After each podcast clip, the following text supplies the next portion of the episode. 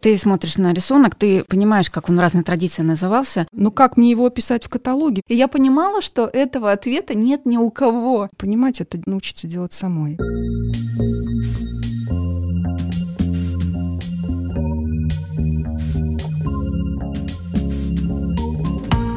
Здравствуйте, это подкаст «Конвалют» и я его автор и ведущая Анна Маркова, библиограф научной библиотеке Пушкинского музея. «Конвалют» — это подкаст о редких книгах, в котором мы вместе с библиотекарями, библиографами, хранителями и реставраторами обсуждаем работу с ценными изданиями и специфику жизни в профессии. Сегодня мы будем говорить о мраморной бумаге, и в студии со мной в городе Санкт-Петербург два специалиста. Татьяна Кульматова, старший научный сотрудник библиотеки Российской Академии Наук, кандидат педагогических наук, и Александра Лоуц, мастер ИБРУ и исследователь мраморной бумаги. Татьяна, Александра, здравствуйте. Здравствуйте. Здравствуйте. Александра, вы мастер ИБРУ и исследователь мраморной бумаги. Расскажите нам, что такое ИБРУ, что такое мраморная бумага, чтобы те слушатели, которые еще не имели возможность почитать об этом, сразу себе представили, что же это такое. Есть два абсолютно разных мира, так можно сказать. Это мир ЭБРУ, искусство, которое пришло к нам с Востока и которое не так давно, в начале 2000-х, 2007 называют год, появилось в России и начало развиваться сначала вбирая в себя традиции классического турецкого искусства, и потом уже на нашей почве начало осовремениваться, осмысляться, начали появляться мастер-классы для детей, для взрослых,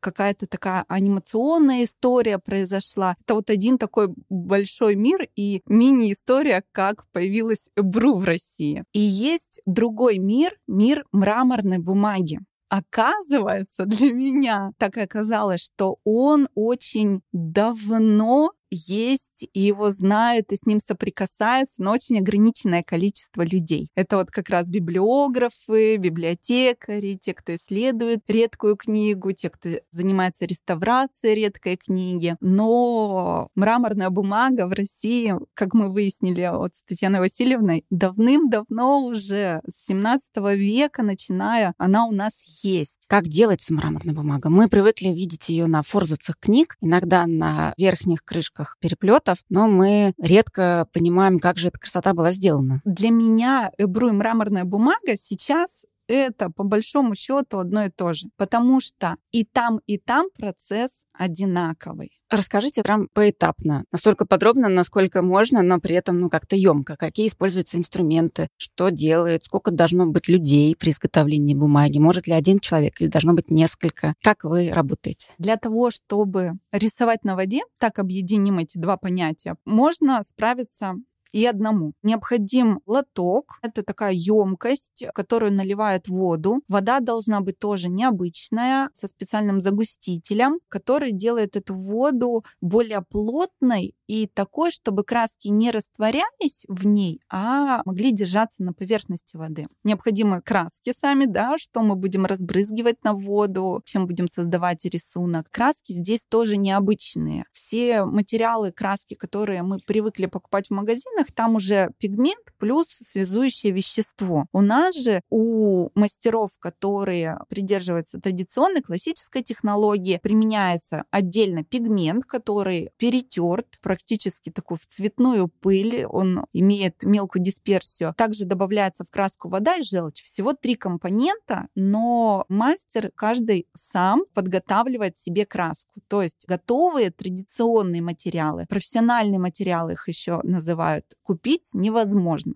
потому что они постоянно подвергаются изменениям в зависимости от температуры воздуха, от влажности, да даже от состояния мастера мраморной бумаги, который ее делает, они начинают меняться и подстраиваться. Краски очень живые, так же, как и вода. Поэтому так э, сложно освоить это искусство, и мы имеем небольшое количество мастеров э, в России, да и в мире, я бы сказала. То есть у нас есть специальный лоток, специально подготовленная вода и созданные мастером краски на основе пигментов и связующих, которые он сам для себя, для работы создает. Вот, вот эти материалы. Дальше мы берем инструменты, которыми мы уже работаем и выполняем изображения. Это кисти, шилья и гребня. Они разной величины, разной ширины, разного размера, так же, как и кисти тоже бывают разного размера в зависимости от типа рисунка, который мы планируем нанести, и гребни тоже их бывает огромное количество, особенно в европейской школе, всевозможные разные толщины с разным шагом, разные длины. И краска наносится на поверхность воды кистью. Она не так, как в традиционных техниках проводится кистью по поверхности водной глади, которая находится в лотке, а разбрызгивается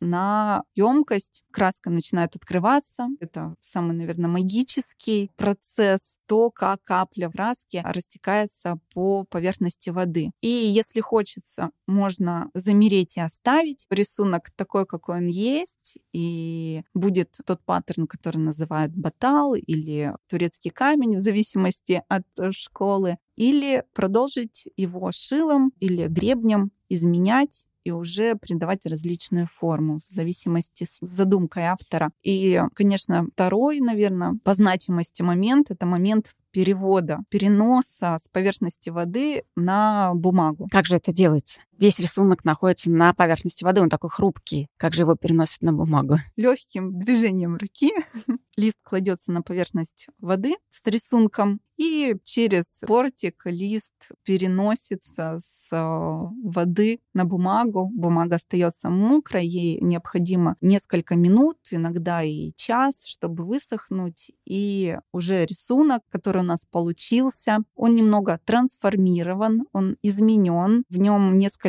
изменились после переноса оттенки красок, он получился в зеркальном отображении, все, что было справа, находится слева и наоборот. И Плюс э, после того, как он высох, он еще немного потерял вот этой глянцевости, стал более матовым, более естественен если мы применяем э, традиционные профессиональные материалы. Получается, что в какой-то степени это оттиск, оттиск с воды, который только в одном экземпляре возможен, потому что весь рисунок, он полностью из воды исчезает и полностью переносится на бумагу. Совершенно верно. То есть для того, чтобы сделать один лист, нужно заново создавать э, новый рисунок на воде, делать оттиск и так далее, и так далее. То есть каждый лист, он буквально уникален. Он уникален, да.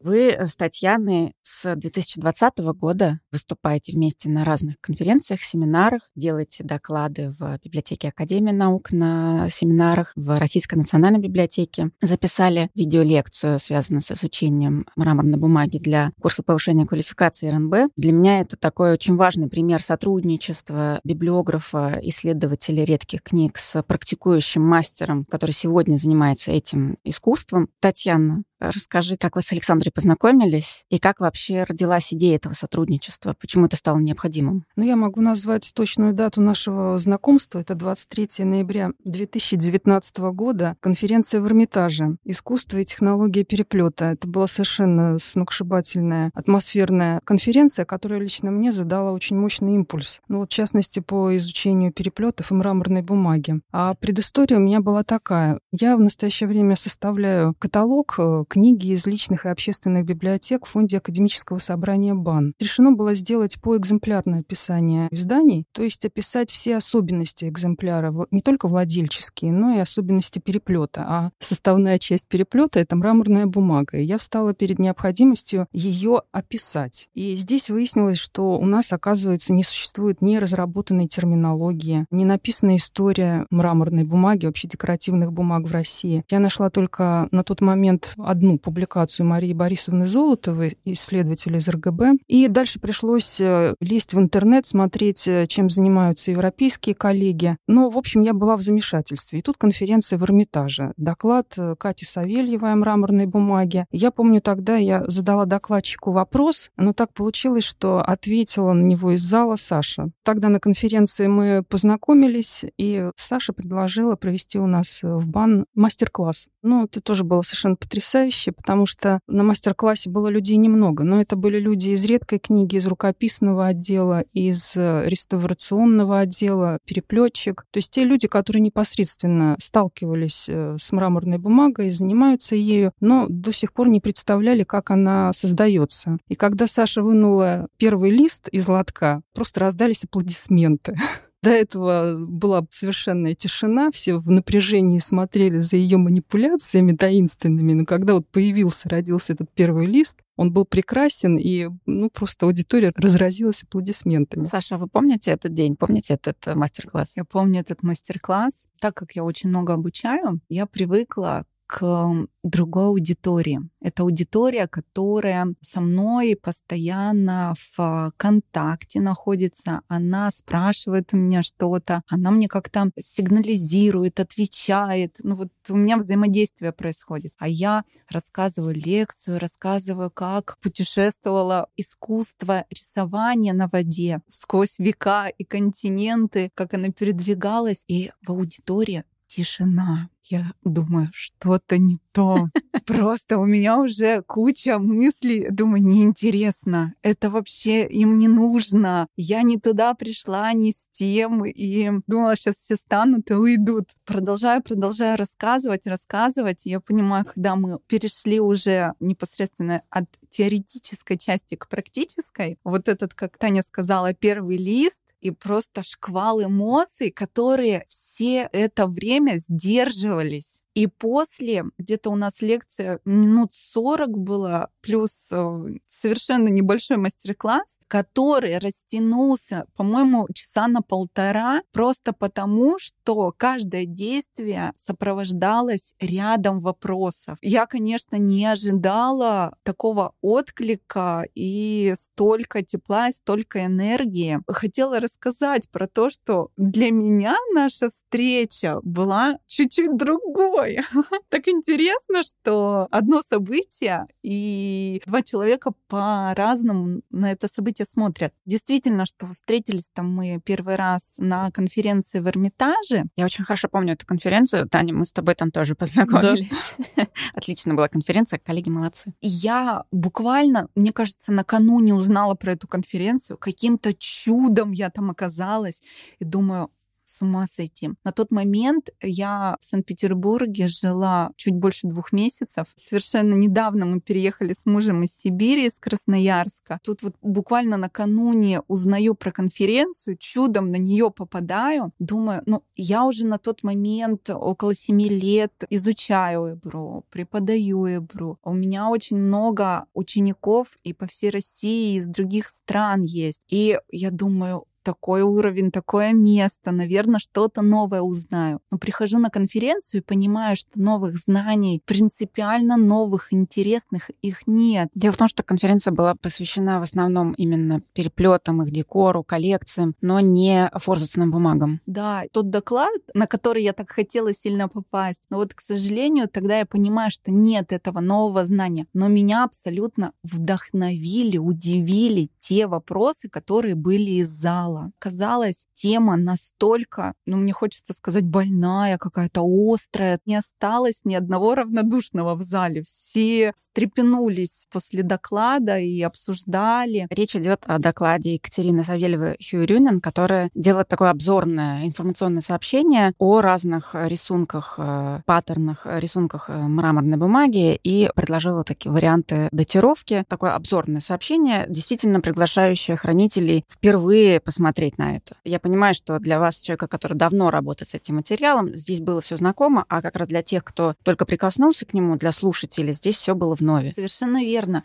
Я поняла на тот момент, что на ряд вопросов я могу ответить. У меня есть ответы. Тогда же я поняла, что ряд вопросов никто на них ответов не знает, потому что это такие зоны для исследований и там, где нужно покопать, посмотреть посотрудничать. Я уже тогда поняла, что ответить на эти вопросы невозможно в одиночку. Тут же буквально неделя-две Таня пишет мне в личку, сбрасывает картинку, форзац, я не помню, или обложка была с мраморной бумагой и спрашивает, как же можно ее описать. И тут же я встречаю подтверждение моих тогда идеи, суждений, что нужно соединяться. Потому что я вижу мраморную бумагу и понимаю, что если делить на школы с точки зрения турецкой школы, я бы назвала ее Гильгит. Если слушатели наши знакомы с мраморной бумагой, это тот паттерн, тот рисунок, который напоминает елочки или еще зигзагом может напомнить. Но вот этот гильгит выполнен не шилом, как это делают турки, а он выполнен с помощью гребня. И если рассматривать с точки зрения европейской школы, то они бы назвали это большой такой группой комп то есть те паттерны, которые выполнены с помощью гребня. Как описать это на нашем русском? Но у меня нет ответа. И я понимала, что этого ответа нет ни у кого. И я тут же написала Тане, что говорю, у меня есть что сказать по этому рисунку, который я вижу. Но невозможно в двух трех словах, в одном предложении емко, красиво описать его, чтобы это еще было понятно тому, кто это потом прочтет. Потому да, что написать да, да. там можно все что угодно, а самое главное, чтобы у нас коммуникация не нарушилась. Таня, вот пригласила ты Александру, и это был такой первый шаг к поиску решения проблемы, как же описать мраморные бумаги. Да, я, конечно, вцепилась в Сашу, в этот контакт. Он был мне нужен. Мне был нужен практикующий мастер, потому что я поняла, что нужно научиться делать самой, чтобы разобраться в этом э, огромном многообразии мраморных бумаг, чтобы их как-то описывать. Я поняла, что нужно во все это окунуться и понимать, понимать, как это создается. А понимать это научиться делать самой. Поэтому вот в последнюю неделю карантина, я помню, я решилась, набралась смелости и прошла у Саши полный курс обучения Потрясающе. За несколько дней. Это были очные занятия? Да, угу. да, да, да. Меня эти занятия так вдохновили. Задача у меня была изначально профессиональная, разобраться в бумагах, как-то их э, структурировать, э, научиться их делать, понимать для описания исключительно. Но когда я соприкоснулась с этим прекрасным искусством, конечно, я увлеклась. Увлеклась, стала тоже им заниматься. И вот после этого курса, когда я вышла, летела как на крыльях по парку, у меня родился стишок. Если вы позволите, я его прочитаю. Пожалуйста. «Наполнись бесконечностью, душа, заливом финским, радостью прибоя, весенним майским вечером дыша, черемухой береговую, Наполнись бесконечностью дорог, на ленте Мёбиуса, Божья коровка, да не иссякнет долгий слог и срок. От полноты пусть будет остановка. Душа сейчас вмещает облака, и с ними путешествует пространно, и тянется, как ниточка, строка, непредсказуемо, нечаянно, нежданно. Тут слово «облака» не случайно, потому что в переводе с персидского «абри» — «эбру» означает «облака». Какой красивый образ. Таня, ты э, прошла курс у Александра, ты освоила принципы создания мраморной бумаги. Теперь, когда ты смотришь на форзацы, исполненные в этой технике декоративных бумаг, уже есть понимание, как это было сделано. Понимание есть благодаря Саше, хотя вот современные трудные многошаговые паттерны, особенно выполненные с комбинацией гребней, мне трудновато бывает разбирать, тут я все равно к Саше обращаюсь. А они встречаются в старинных книгах? В старинных книгах нет, но хочется ведь и современное тоже осваивать. 18-19 век, да, в большинстве случаев я вижу и последовательность нанесения красок, то есть какая первая, вторая, какая последняя. Я могу рассчитать схему, то есть последовательность шагов, как это было сделано, и это, конечно, помогает. Но не очень, потому что некоторые паттерны, мотивы, дизайны, выражаясь современным языком, 18 века не имеют собственного названия. То есть для целого ряда рисунков есть историческое общее название. Например, в Англии это white comb, широкий гребень, или Old Dutch, старый голландский. У нас в России ее называли турецкой или волнистой бумагой. То есть тоже такое было комплексное название. В действительности под ним подразумевался целый ряд бумаг с разным рисунком. То есть ты смотришь на рисунок, ты понимаешь, как он в разной традиции назывался. Да, но как мне его описать в каталоге, мне до сих пор есть трудности с этим. Это действительно еще проблема, которую мы нащупываем и делаем шаги только для ее да, решения. Да. Описывать его, упоминая набор инструментов, с которыми он сделан, или описывать шаги, то есть схему его создания, пока непонятно. Или придумывать какое-то свое наименование. Поэтическое наименование, да? да? Павлинье перо. Вот здесь, Таня, мне кажется, вы идете параллельно в исследовании этой непростой задачи с Марией Борисовной Золотовой из РГБ. Речь о систематизации рисунков мраморной бумаги по инструментам, которыми они были сделаны. Это кисть, шило, гребни, комбинированные варианты, когда все сразу. Есть еще особая разновидность рисунка с волновым узором. Тут нет, вероятно, металлического инструмента, которым делается, но есть определенные техники создания, возможно, как отдельную подвид можно характеризовать. Мне кажется, что это большой шаг для систематизации наших знаний, потому что я вот тоже, когда работала над каталогом переплетов Ермолова, приняла такое промежуточное решение, так как Ермолов ориентировался на французскую традицию, то я позволила себе взять французские термины, названия бумаг мраморных, и их использовать. Да, это был очень изящный выход из трудной ситуации. Ну вот, надо было как-то сделать и дальше продолжать уже изучать с коллегами вместе, но не могла позволить себе просто остановиться на том этапе. Аня, но я хочу еще напомнить, что помимо Марины Борисовны э, Золотовой, э, декоративными бумагами занимаешься и ты. У тебя есть замечательная лекция, которая выставлена на Ютубе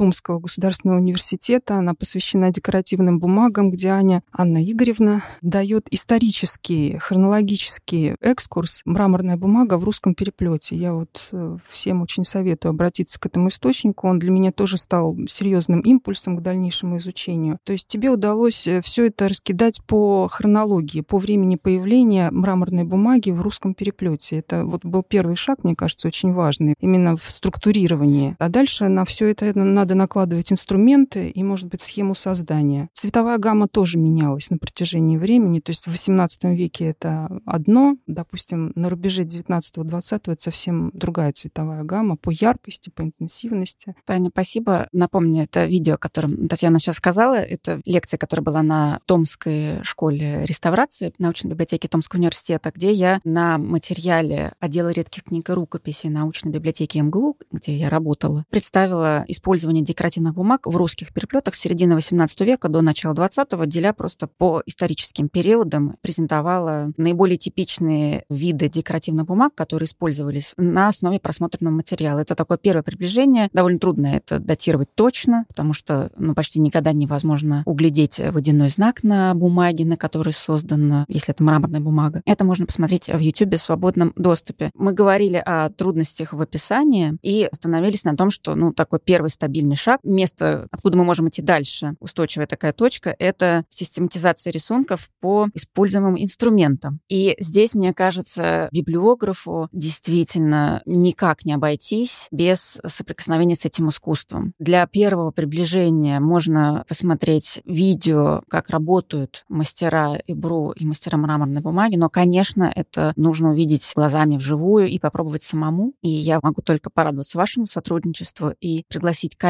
также попробовать это. У нас в России, как мне кажется, искусство ИБРУ все-таки развивается. Нельзя сказать, что это удел нескольких совсем специалистов. Есть союз мастеров ИБРУ, у них есть свой сайт, где представлены мастера по городам. Это удобное место, где можно посмотреть, может быть, кто-то рядом с вами работает. Есть также отдельные мастера, которые работают самостоятельно, и, как правило, они все имеют в интернете личные страницы, сайты, их можно найти. И я настоятельно познакомиться с мастером из вашего города и попробовать вместе посоздавать мраморные бумаги, чтобы лучше понять, как это делается. Хотелось бы назвать несколько имен. Это Катерина Савельева, это Елена Белозерова, великолепный московский мастер, лучший мастер по испанскому муару. Это Наталья Ванюшкина, может быть, Саша дополнит? Я бы, наверное, и остановилась. Мастеров, которые занимаются именно изготовлением мраморной бумаги. Для книжного переплета. Да, для книжного переплета. Так сходу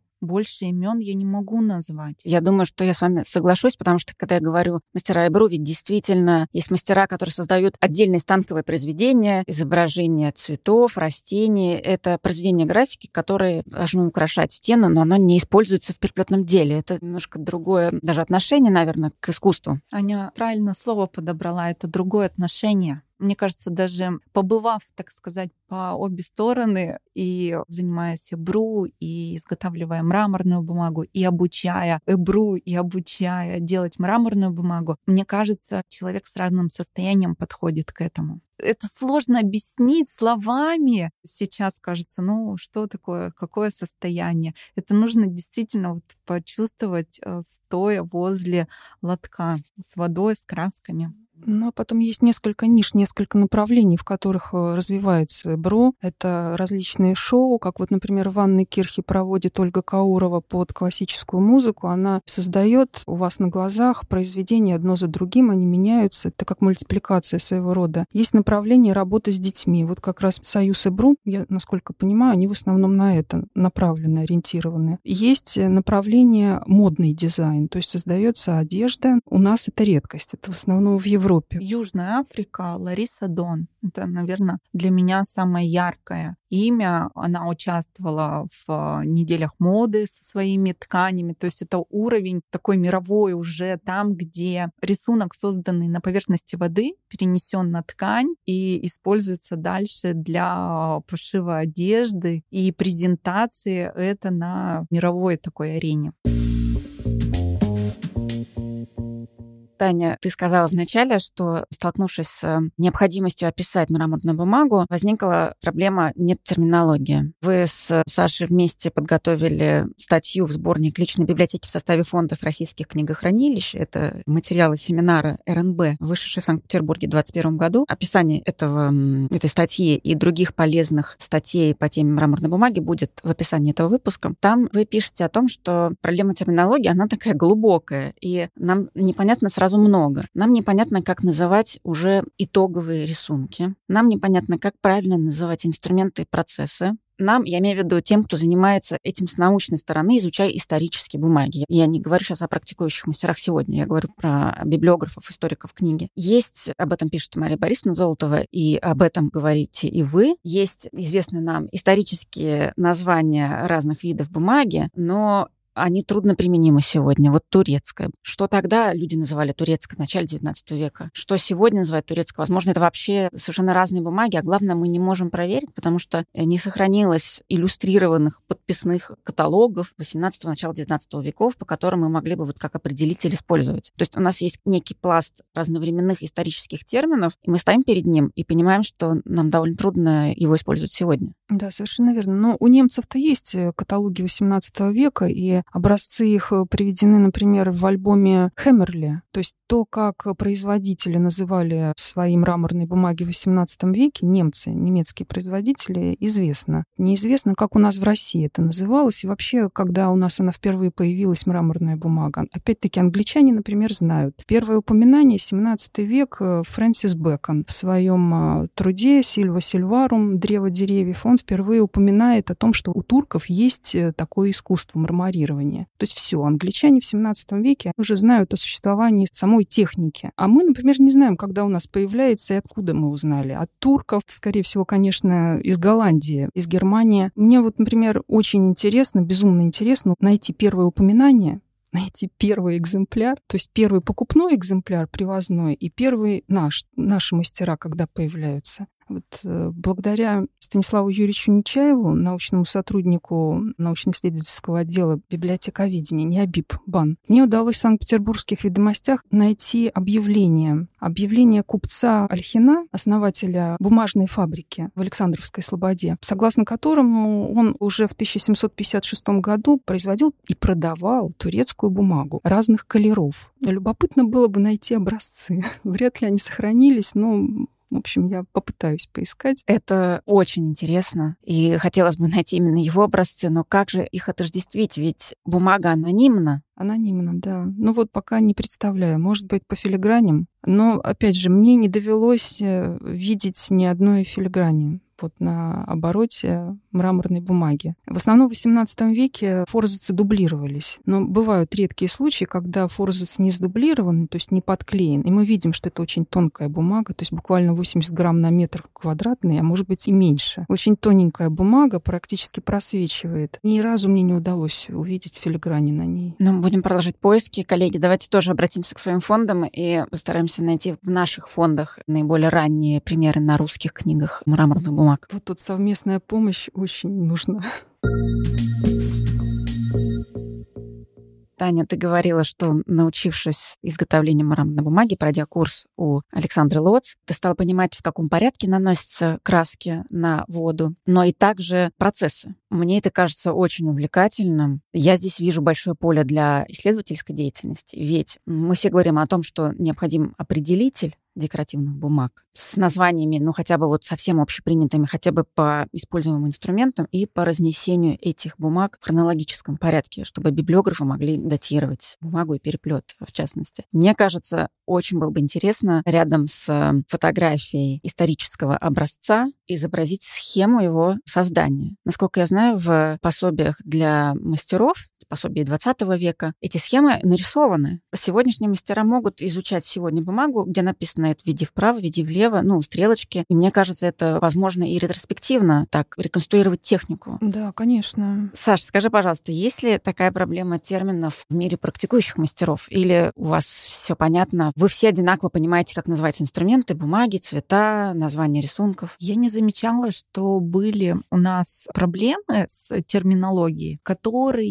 бы мешали пониманию друг друга. Но когда я начала преподавать, у меня была проблема как назвать процесс, как рассказать другому, что я делаю. Я уже говорила, что в 2007 году из э, Турции БРУ попадает к нам в Россию, начинает развиваться. Но турки-то обучают не так, как мы. Они обучают через практику. Ты приходишь к мастеру, и ты становишься, ну, грубо говоря, в его поле ты работаешь с его материалом, показывают несколько движений, и ученик оттачивает эти движения, он повторяет несколько раз, иногда сотен, иногда тысяч раз. Мастер не рассказывает, как в нашей традиции, ну вот это обучение другого духа, другого рода, передача действительно мастерства. Нам же, когда искусство попало в Россию, мы все хотим научиться, и русский человек хочет быстро это сделать.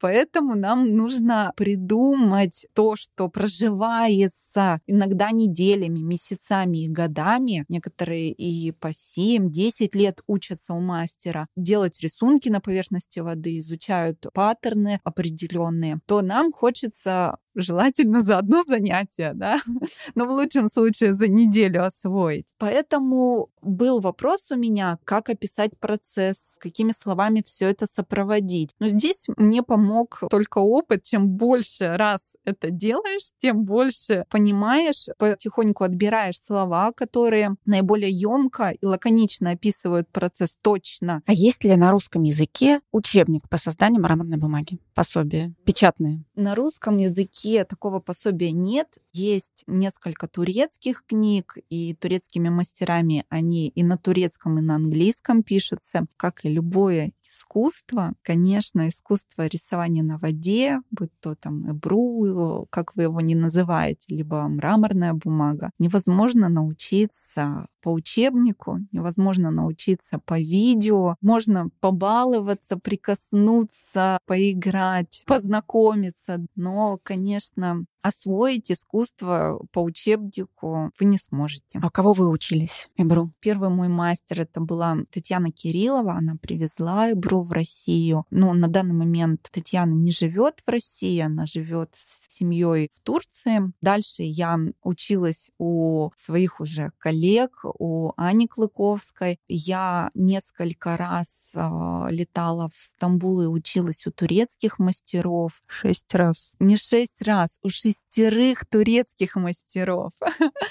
ну, плюс, конечно, я бы сказала, что меня научили мои ученики. У меня так получилось, что когда я обучилась у Татьяны Кирилловой, конечно, ты подглядываешь за своим учителем, а что же он делает, а как же он это делает, организует и все. Так как на тот момент я жила в Красноярске, Москва намного ближе к турецким мастерам и к Стамбулу, чем Сибирь. Мои коллеги в Москве ориентировались больше на турецкую традицию и то, как они это делали, в каком они формате работают. Формат, я имею в виду про формат лотка. Размер его 35 на 50 сантиметров, классический турецкий. Я позволю себе маленькую ремарку. Саша говорит о том, что московские мастера прежде всего ориентировались на практику турецких художников Эбру. И я хочу сказать, коллеги, это наша недоработка. Если бы у нас проходили выставки, мраморные бумаги, какие-то мероприятия, связанные с показом исторических мраморных бумаг, то мы могли бы вместе с современными мастерами использовать вот эту европейскую и русскую традицию. И здесь я вижу для нас такое интересное поле для деятельности. Я знаю, что такие выставки чуть-чуть проходят. И в РГБ было несколько, и есть э, индивидуальные показы. Как раз Таня в библиотеке Академии наук на семинарах регулярно демонстрирует исторические образцы для коллег с э, комментариями. И мне кажется, надо продолжать работать в этом направлении тоже. Ну вот мы планируем провести в БАН семинар в конце мая, может быть, в начале июня, дата еще уточняется, уже второй по декоративным бумагам «История, современность, проблемы описания». И э, надеюсь, что удастся в рамках этого семинара, так же, как и предыдущего, провести выставку работ мастеров. На прошлом семинаре у нас было две выставки Александра Лоц и Наталья Ванюшкина. Они представили по 10 работ. Это были и такие классические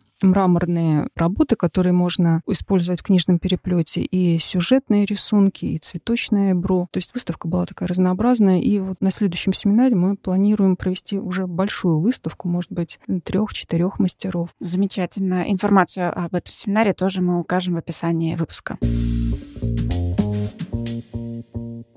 Остается несколько минут. Есть еще что-то, что вы хотели обязательно произнести? Мне кажется, мы, в принципе, обозрели довольно обширно. Мне кажется, что в настоящее время есть несколько задач по изучению мраморной бумаги. Это, во-первых, история описания, то есть выяснить, когда она появилась. Мне удалось найти самое раннее упоминание, это в середине 17 века, ну, скорее, вторая половина. Об этом можно прочитать в статье. Хотелось бы, помимо истории описания, еще, как мы с Аней уже пришли к выводу, сделать не некий каталог-определитель, некое пособие, которым могли бы пользоваться библиографы при описании своих форзацев, своей мраморной бумаги. То есть некое руководство пошаговое, терминологическая какая-то база, как что называется, вот, на что обращать внимание при описании. И мне кажется, что это нужно делать э, совместными усилиями многих библиографов, библиотекарей, хранителей. Вот я, пользуясь случаем, призываю дорогих коллег обращать внимание на мраморную бумагу в своем фонде. Для начала, может быть, просто обращать внимание, смотреть на нее и